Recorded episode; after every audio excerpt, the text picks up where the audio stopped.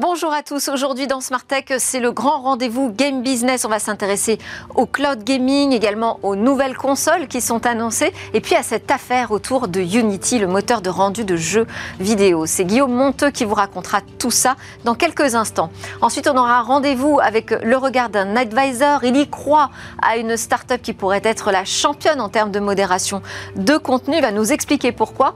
Mais d'abord, regard sur notre vie numérique. Peut-être euh, est-on en surchauffe, en excès de vie numérique? Je pose à ce sujet trois questions à un expert qui accompagne les dirigeants.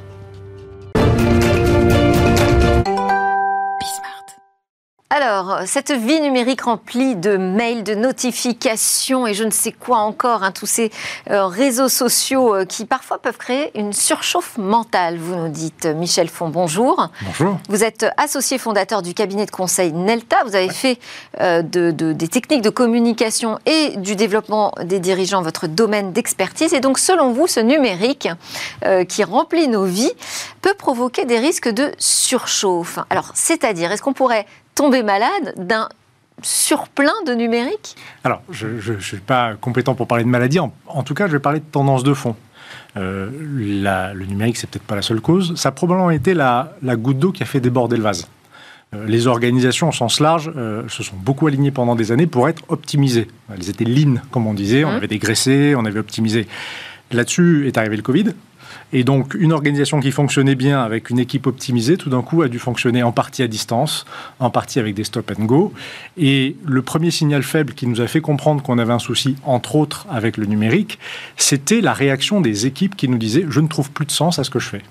Et quand on parlait aux dirigeants et qu'on leur disait Mais est-ce que vous êtes au courant que vos équipes ne trouvent plus de sens et les dirigeants vous disent, mais bien sûr, parce que j'ai pas le temps d'en donner. C'était un excès de visio peut-être euh, et un, défaut de face à face. Exactement, pas de face à face, beaucoup de visio, beaucoup de temps perdu à manager à distance, ce qui prend beaucoup plus de temps que je croyais de manière informelle à la machine à café ou de prendre le temps de discuter.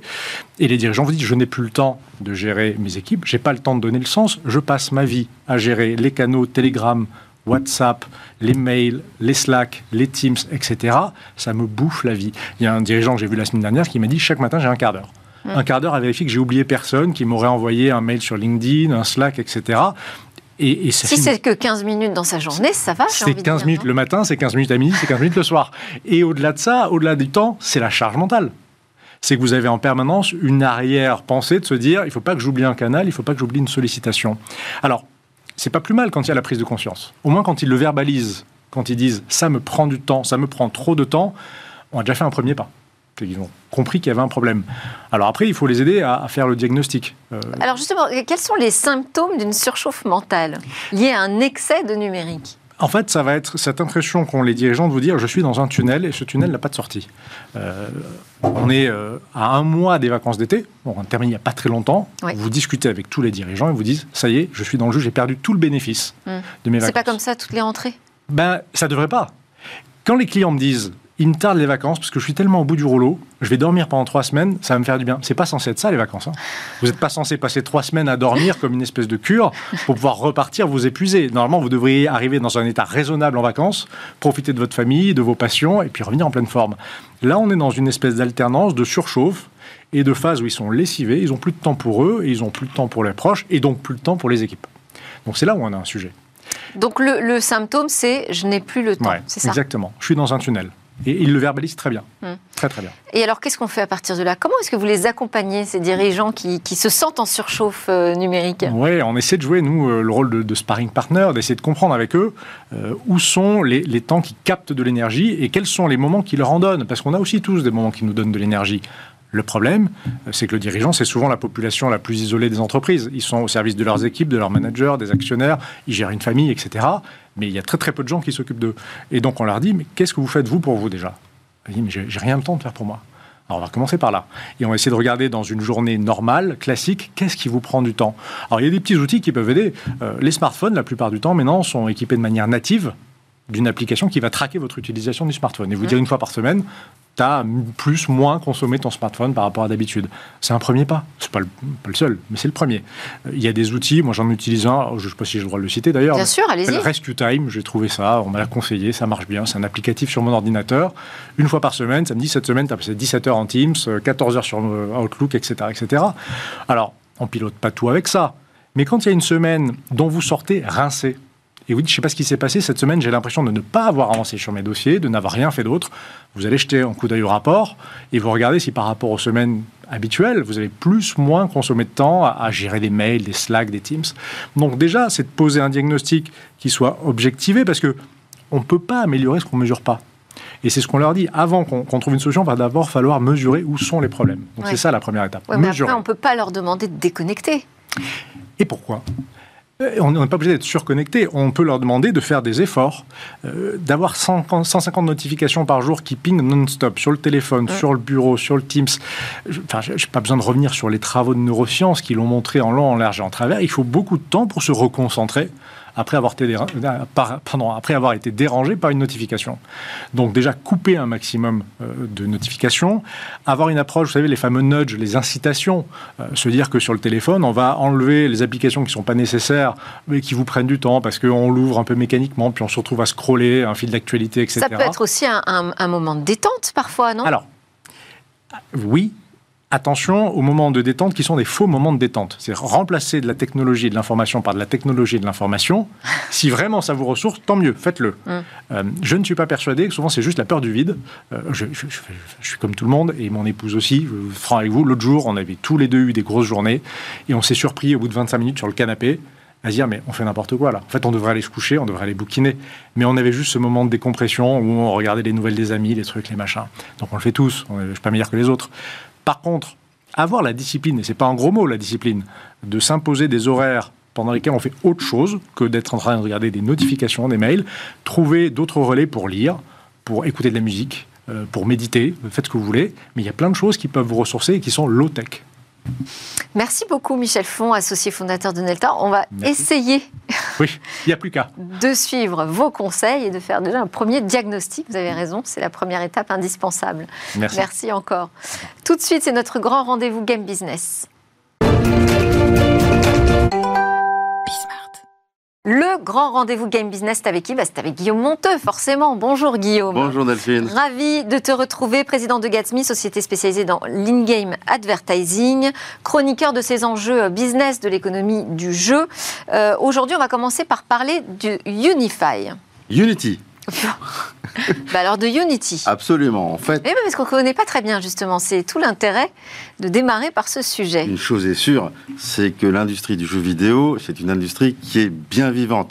Alors certes, les jeux sont testés, critiqués, commentés, mais c'est aussi le cas euh, sur les faits et gestes des acteurs de cette industrie qui, eux aussi, sont scrutés, commentés, discutés et même contestés. Et c'est exactement ce qui est arrivé euh, à Unity la semaine dernière lorsqu'ils ont annoncé le changement de leur grille tarifaire tous les générales de l'ensemble des game studios, tous les générales de l'ensemble des développeurs, déferlant très agressives, euh, qui est allé même jusqu'à des menaces de mort à l'encontre des dirigeants de Unity. Tout ça pour dénoncer une chose, votre changement tarifaire ne nous convient pas du tout. Alors, bon, mais Unity. Alors, Unity, qu'est-ce que c'est? Pour faire très simple, les, les jeux, les, développeurs modélisent des scènes en trois dimensions sur des outils euh, particuliers. Unity, c'est un logiciel qui va projeter ces scènes en trois dimensions sur vos écrans en gérant tout un tas de choses, les effets de lumière, euh, les, effets de physique, les collisions entre, entre les différents objets, etc. etc.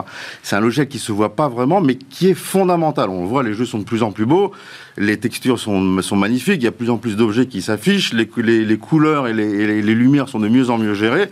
C'est ça, le, moteur euh, de rendu. C'est ça, Unity. Unity est un moteur de rendu.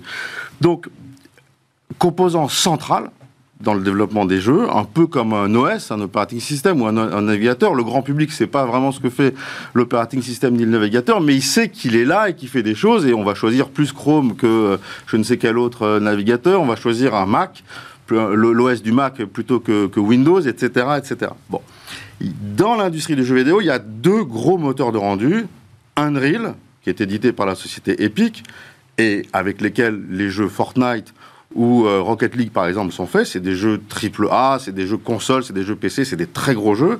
Et puis le second euh, moteur de rendu, c'est Unity. Et Unity, lui, il est plutôt utilisé pour les jeux mobiles.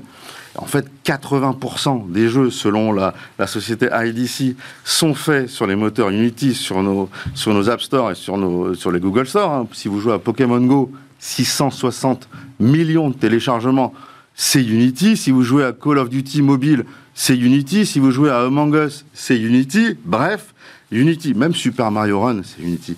100 000 jeux par an sont faits par Unity. Donc, on voit bien la place centrale de Unity, mais comment est-ce qu'on price? Comment, quel est le prix d'un outil, entre guillemets, euh, voilà, qui n'est pas connu du grand public, qui, qui n'a pas vocation à être connu du grand public? Pour les OS et pour les navigateurs, c'est gratuit. On ne paye pas notre navigateur. Et pour les OS, quand ils ne sont pas gratuits, ils sont très peu chers. Oui, ce que je veux dire, les OS, on les paye quand même. On les paye, mais ils sont quand même très peu chers. Pourquoi? Parce que à la fois les navigateurs et les OS, ils ont des avantages indirects à être déployés partout. Par exemple, si vous, aimez bien l'OS de Mac, comme il est fait pour être euh, pour, pour, bien fonctionner sur les Mac, ben vous allez acheter un Mac. Bon. Donc, tout le monde a intérêt, enfin, les, ceux qui font les OS et ceux qui font les navigateurs ont intérêt à, une généralisation total, même euh, au prix de la gratuité de ces outils. Un moteur de rendu, pas du tout. Il n'y a aucun business indirect. Et en l'occurrence, et en l'espèce pour Unity, Unity depuis 2005 n'a jamais gagné d'argent. Eh oui, donc bon, il y a un gros problème business pour Unity. Donc. Ah, il y a un gros problème business, surtout que pour faire Unity, il faut plus de 3000 ingénieurs, et il y a une communauté dans le monde entier qui pousse Unity à faire toujours mieux, à, apporter de nouvelles fonctionnalités, etc. Il faut bien les payer, ces 3000, ces 3000 ingénieurs.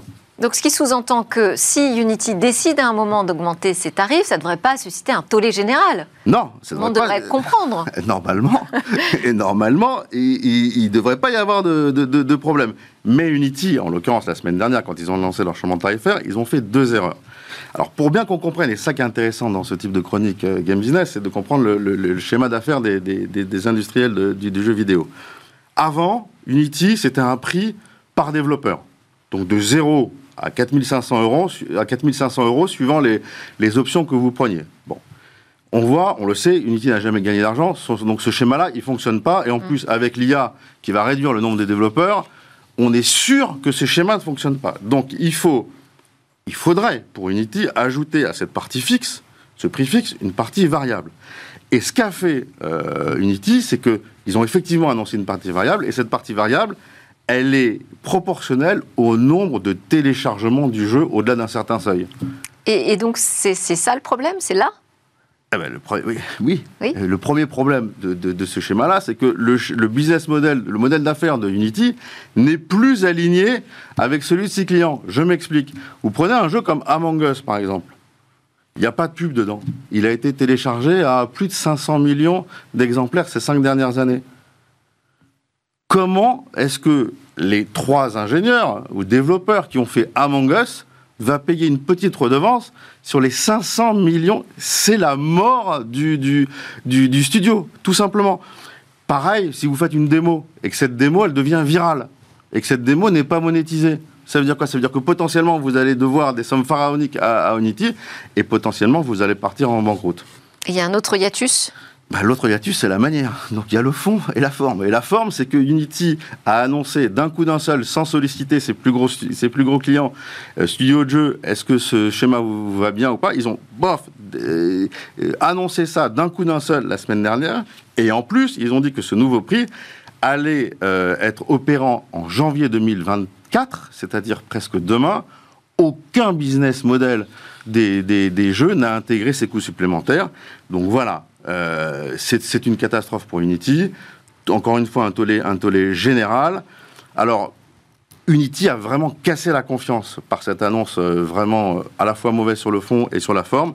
Le mal est fait. Aujourd'hui, tout le monde cherche des alternatives à Unity. Mais, qu'est-ce qu'aurait pu faire, ou dû faire peut-être, Unity selon vous? Alors, ça, c'est vraiment la question. On sait que Unity doit changer de business model, encore une fois, pour payer euh, l'ensemble de ses ingénieurs, mais l'idée, c'est d'aligner les, intérêts de Unity avec, ceux de ses clients. Un bon moyen de le faire, c'est de partager les revenus. Bon, c'est-à-dire que le studio, il gagne 100, bah, Unity prend une partie de ces 100. Si le studio gagne rien, Unity gagne rien. Si le studio gagne beaucoup, bah, Unity gagne un, peu du, un peu du beaucoup. C'est exactement le business model du, du moteur de rendu concurrent d'Unity qui s'appelle Unreal. Unreal prend 5% des revenus. Bon, c'est un peu compliqué parce que Unreal ne sait pas capturer c'est la donnée revenu, donc c'est un déclaratif sur les studios, donc ça forcément des gros studios. Donc le, schéma n'est pas idéal. Moi, j'ai fait le calcul avec plein de, plein de, plein de, plein de, de, situations. Très honnêtement, dans la plupart des situations, le schéma d'un petit montant par téléchargement euh, de l'application est à l'avantage du développeur dans, on va dire, euh, 80 et 95% d'écart. Mais vraiment. Donc, euh, ce qui est inacceptable, si vous voulez, c'est là où je soutiens l'ensemble de la profession, c'est que dans les 10 ou 15% qui restent, ça va à la fermeture du, studio. Donc, le, schéma tel qu'ils l'ont proposé est mauvais. Moi, je ne suis pas le patron de Unity, mais si je devais prendre une décision aujourd'hui, je ferais un prix fixe aux développeurs, comme c'était avant, et un prix variable qui serait à la main des studios de développement, soit en revenu cher, soit au prix au téléchargement au-delà d'un certain seuil, à la main et au choix au plus avantageux pour le game développeur. Bon, ben, l'appel est lancé, hein, s'il veut suivre votre conseil. Bon, en attendant, en tout cas, cette réaction de Unity, on va enchaîner sur un autre sujet. Vous vouliez euh, faire un peu euh, de lumière sur ces nouvelles consoles de jeux. Oui, parce que là, on va arriver à un, nouveau, un refresh de mmh. l'ensemble des questions, des, des, consoles. Pour Noël, quoi. pour Noël de l'année prochaine. Sony a annoncé euh, son, sa, PS5 euh, Slim, alors il l'appelle pas comme ça, mais euh, il nous annonce effectivement une nouvelle mouture de, leur PS5. Chez Nintendo, ils ont montré la Switch 2 au dernier Gamescom à certains Happy Few, dont je ne faisais pas partie.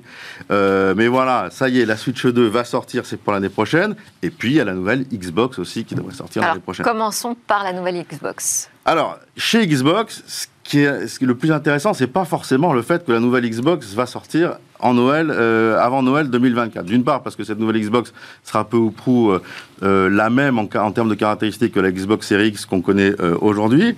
Mais ce qui est intéressant, c'est le leak qui est qu'on a connu à, la faveur, si vous voulez, du rachat d'Activision Blizzard par, par Microsoft, qui qui nous donne quelques éléments sur la vision euh, de la prochaine génération de consoles de Microsoft. Et cette prochaine génération de consoles, nous dit Microsoft, sera hybride. Comme la Switch et la Switch 2 euh, pas du tout. Vous êtes très contrarié aujourd'hui. en l'occurrence, pas du tout. je suis. Comment puis-je l'être avec vous, Delphine? Non, l'idée, c'est que Microsoft nous installe une console de manière assez classique sur notre écran 4K ou 8K, euh, si c'est le cas en, en, 2020, en 2026. Mais contrairement à la Switch, où on se sert du même appareil à la fois sur sa télé et en, et en fonction de, et en nomadité, si, en nomadité, pardon, Là, l'idée de Microsoft, c'est ils nous mettent une, console très puissante auprès de notre télé et en, nomadité, je ne sais pas comment, comment on dit mobilité, En mobilité, merci, euh, merci, merci Delphine. En mobilité, c'est pas la même console qu'on va utiliser, c'est notre propre device, n'importe quel device, et c'est Microsoft qui va gérer le lien entre le device qu'on possède déjà en mobilité et cette fameuse console qui sera rattachée à notre ordinateur et comment? Grâce au cloud gaming. Et ça, c'est quand même assez intéressant et ça va, je pense, révolutionner un certain nombre de choses. Et alors, du côté de la Switch 2 bah, Switch 2, Noël, euh, Noël de 2024, tous les composants vont être réactualisés. Et puis une stratégie qui ressemble peu ou prou à ce qu'avait fait Sony et qui avait très bien marché pour, pour sa Switch, euh, pour sa, pardon, pour sa PS4. Donc il n'y a pas de, de, de, surprise ça. Côté Switch 2 de, Nintendo, puisque vous me posez aussi la, question, euh, la Switch 2, alors là, pour le coup, sera complètement euh, revampée. Là, ils vont revoir tous les, tous, les composants. Nous dit-on qu'elle sera plus puissante euh, qu'une PS4, donc j'ai hâte de jouer à, à Zelda, pourquoi pas en 4K sur, sur ma Switch 2. Et ce qui est vraiment sympa, c'est que normalement, tous les jeux de Switch 1 devraient être rétrocompatibles sur la Switch 2 à mon avis, s'ils font ça, ça va être encore un carton pour euh, Nintendo. L'actualité du côté des éditeurs, Guillaume alors, l'éditeur qui fait le plus parler aujourd'hui, c'est Microsoft. Mm. Non seulement parce qu'effectivement, ils sont en passe de réussir, enfin, ou ils ont déjà réussi leur achat euh, Activision Bizarre, 70 hein, milliards de dollars, on en a déjà parlé ici euh, plusieurs fois. Plusieurs fois, et d'ailleurs, on a toujours dit que ça allait aller au bout et que ça allait se faire. Euh, l'actualité, c'est la sortie du jeu Starfield par Bethesda, studio lui aussi racheté euh, il y a un peu plus d'un an par Microsoft pour 7,4 euh, milliards de dollars, aussi une, acquisition qui est, folle. 6 millions de personnes ont joué en simultané le jour de la sortie du jeu il n'y a pas beaucoup d'événements. Il y a les matchs de foot, peut-être, planétaires, lors de la Coupe du Monde, qui, réunissent autant de, personnes. Et puis le jeu, il est, fantastique. Il est tellement fantastique qu'il a fait augmenter les ventes de Xbox de plus de 80%. De plus de 80%. Pourquoi? Parce que le jeu est évidemment exclusif à la Xbox. Bethesda, on, avait l'habitude de jouer aux jeux ouverts, notamment avec Zelda. Et bien Bethesda nous fait découvrir les jeux à, euh, pardon, les, on avait l'habitude de jouer aux jeux au monde ouvert. Bethesda nous fait découvrir les jeux à univers ouvert. Des centaines d'heures de jeux possibles sur ce jeu. Alors Netflix euh, maintenant, parce que c'est aussi un acteur euh, important maintenant dans le monde du jeu vidéo. alors Netflix ne mise pas sur les consoles? Non, Netflix ne mise pas sur les consoles. On sait que Netflix, Netflix effectivement mise euh, dans, le, sur, dans le jeu vidéo, parce que nous, en tant qu'abonnés Netflix, on a tous les jours un peu plus de jeux exclusifs euh, disponibles lorsqu'on a un abonnement Netflix. C'est plutôt des, des, jeux mobiles. Ce qu'on ne sait pas, et ce que Netflix vient d'annoncer la semaine dernière, c'est que Netflix investit aussi massivement dans le cloud gaming. En Angleterre et au Canada, ils sont en train de tester un accès à des jeux au travers de, des Smart TV, les Smart TV de Samsung, les Smart TV de LG. Et en fait, c'est très intéressant euh, comme, euh, comme, euh, comme move parce que, évidemment, Netflix se sert du jeu vidéo pour fidéliser sa, base d'abonnés, mais là, on voit vraiment qu'ils veulent aller beaucoup plus loin que ça et proposer, un, on va dire, presque un portail de divertissement qui est beaucoup plus large que le film et la série et vraiment faire du jeu un, un, élément tout à fait important euh, de leur vente euh, d'abonnements, notamment en ayant une exclusivité. Aujourd'hui des jeux mobiles, peut-être demain des jeux AAA. On termine avec Sega? On termine avec Sega. Vous voulez pas qu'on termine avec Ubisoft? Parce que, bah, si vous préférez. Je ne sais pas que je préfère, mais l'annonce est très importante. Pour rester sur le cloud gaming? Voilà. Euh, dans le rachat d'Activision Blizzard par Microsoft, vous savez, il y avait deux, deux objections des, des, autorités qui, qui, qui veillent à la concurrence, de concurrence. Voilà. La première, c'était que les jeux Activision Blizzard ne soient pas uniquement sur les Xbox. Et le second, c'est que euh, les, jeux Activision Blizzard ne soient pas uniquement sur le Xbox Cloud Gaming de Microsoft. Donc la première euh, objection a été, a été facilement levée par, euh, enfin facilement, a été vraiment levée par, par, par Microsoft. La deuxième objection vient de, il y a eu un rebondissement énorme et Ubisoft peut être le grand gagnant entre guillemets de toutes ces discussions puisque Microsoft annonce avoir l'intention de revendre l'exploitation de tous les jeux Activision Blizzard en cloud gaming à Ubisoft. Tous les jeux qui existent à perpétuité et tous les jeux à venir pendant les 15 prochaines années. Donc ça, ça peut, on sait que le cloud gaming va devenir dans les 5-10 ans à venir quelque chose de vraiment central aussi dans, dans, nos vies. Donc oh, il se passe quelque, là quelque chose d'exceptionnel et moi je suis très content que Ubisoft puisse, puisse, puisse faire ce deal parce que demain on pourra, toujours, on pourra très bien avoir des packages, des packages cloud gaming avec les jeux Activision bundlés avec des jeux Ubisoft. En tout cas Ubisoft, si ce deal se fait, aura la meilleure offre de cloud gaming en termes de jeux du monde. Merci beaucoup Guillaume Monteux. Merci encore euh, pour tous ces éclairages sur l'industrie du, du, jeu vidéo. On enchaîne avec le regard cette fois d'un advisor euh, qui nous parle des tendances euh, qu'il perçoit dans la tech.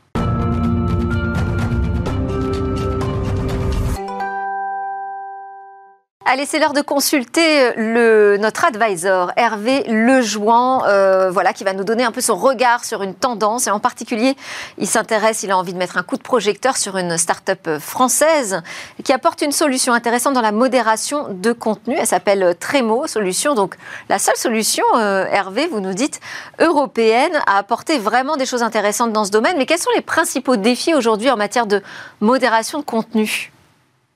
Bah écoutez, euh, merci. Effectivement, le, premier est l'immense volume du contenu à traiter en temps réel. Aujourd'hui, on a vu l'explosion de, tous les réseaux sociaux dans ces dernières années. Euh, on parle de milliards d'utilisateurs, on à plus de 4 milliards d'utilisateurs. Tout ça, des contenus à traiter en temps réel, dans des multiples angles. Et, en fait, afin de gérer ça, finalement, les sociétés, du moins les plus grandes sociétés, les plus grands réseaux qu'on connaît, sociaux, que ce soit Facebook, Instagram, euh, TikTok et autres, Google, YouTube ont mis en place des, une modération, un type de modération à la fois réactif, c'est-à-dire qui prend en compte euh, les rapports des utilisateurs, et puis une modération plus proactive qui est principalement basée finalement sur l'intelligence artificielle et des mécanismes d'apprentissage et de détection automatique, et, qui effectivement qui s'ajoute à des modérateurs humains, parce que en fait, euh, il faut savoir que même si euh, il y a de l'IA et de l'automatisme, malheureusement, les nuances à la fois dans les vidéos et dans les termes font qu'on a toujours besoin, toujours besoin en fait d'avoir un humain dans le maillon essentiel de cette chaîne. Et le deuxième volet, en fait, ça concerne le process de, modération et tous les contrôles qui soient associés. Euh, parce que typiquement, ces sociétés doivent toujours combler l'écart entre leur workflow existant, donc toute leur gestion d'événements existants, et les contraintes réglementaires. Vous savez très bien que euh, le nouveau Digital Service Act est maintenant en œuvre. Euh, pour un certain nombre de grandes sociétés, justement les plus grands acteurs depuis août, il sera pour tout le monde en février 2024. Et donc, tout ça va impliquer de disposer d'un système de gestion centralisé, de modération, de contenu qui permettent une meilleure coordination inter-équipe, une meilleure efficacité et l'intégration progressive justement de ces contraintes réglementaires. Parce que demain, il y aura l'IA Act aussi. Et l'autre volet, finalement, c'est la gestion de crise. Il est évident que lorsque les modérateurs rencontrent un contenu qui est particulièrement violent, pardon, ou d'origine terroriste, ben, ils doivent immédiatement prévenir les autorités et les forces de police. Et ça, ça doit faire partie d'un process clair sans équivoque. Alors, j'évoquais la start-up euh, qui, vous intéresse. Hein. Trémo, qu'est-ce qu'elle propose euh, comme solution? Bah justement, elle a été créée en, 2021 par des experts reconnus justement dans le domaine de, la régulation européenne autour du contenu et aussi de l'IA éthique. Et, et dans l'univers de cette modération du contenu, encore une fois, et bon, c'est comme ça, ce sont surtout des acteurs américains et israéliens euh, qui sont là, qui sont présents sur le marché, mais qui se focalisent principalement sur la détection de contenu. Et c'est là où Tremo apporte une nouvelle solution qui couvre, qui couvre la chaîne complète en fait de gestion du process de modération. Et c'est en cela qu'elle se distingue en étant la seule société, en plus européenne, à proposer une solution complète qui comprend une supervision, une supervision globale du process de, de, modération, intégrant une gestion centralisée en fait de tout le contenu euh, et reporté, une production d'analyse optimisant toutes les opérations nécessaires et de la modération prédictive. Et puis, bien entendu, le dernier aspect qui est très important, la conformité aux différentes régulations, et à commencer par le DSA, et cela par design, c'est-à-dire c'est vraiment intégré dans leur outil. Et puis, puisqu'ils ont cette expertise au niveau régulation, ils font aussi des services de conseil autour de ces aspects de confiance qui sont aussi appelés, comme vous le savez, Trust and Safety en anglais, pour accompagner les sociétés qui ont des opérations en Europe. Ils sont d'ailleurs aujourd'hui, finalement, ils accompagnent déjà de grands groupes internationaux qui doivent prendre en compte maintenant cette nouvelle directive qu'est le DSA et pour les guider dans l'application de celle-ci. Merci beaucoup Hervé Lejoin, advisor, de partager avec nous comme ça votre regard sur les tendances dans la tech. Et puis merci à tous de nous suivre avec une grande fidélité sur euh, Bismart, sur nos réseaux sociaux, sur euh, les plateformes de podcast. C'était Smart Tech et on se retrouve très vite pour de nouvelles discussions et réflexions sur la tech.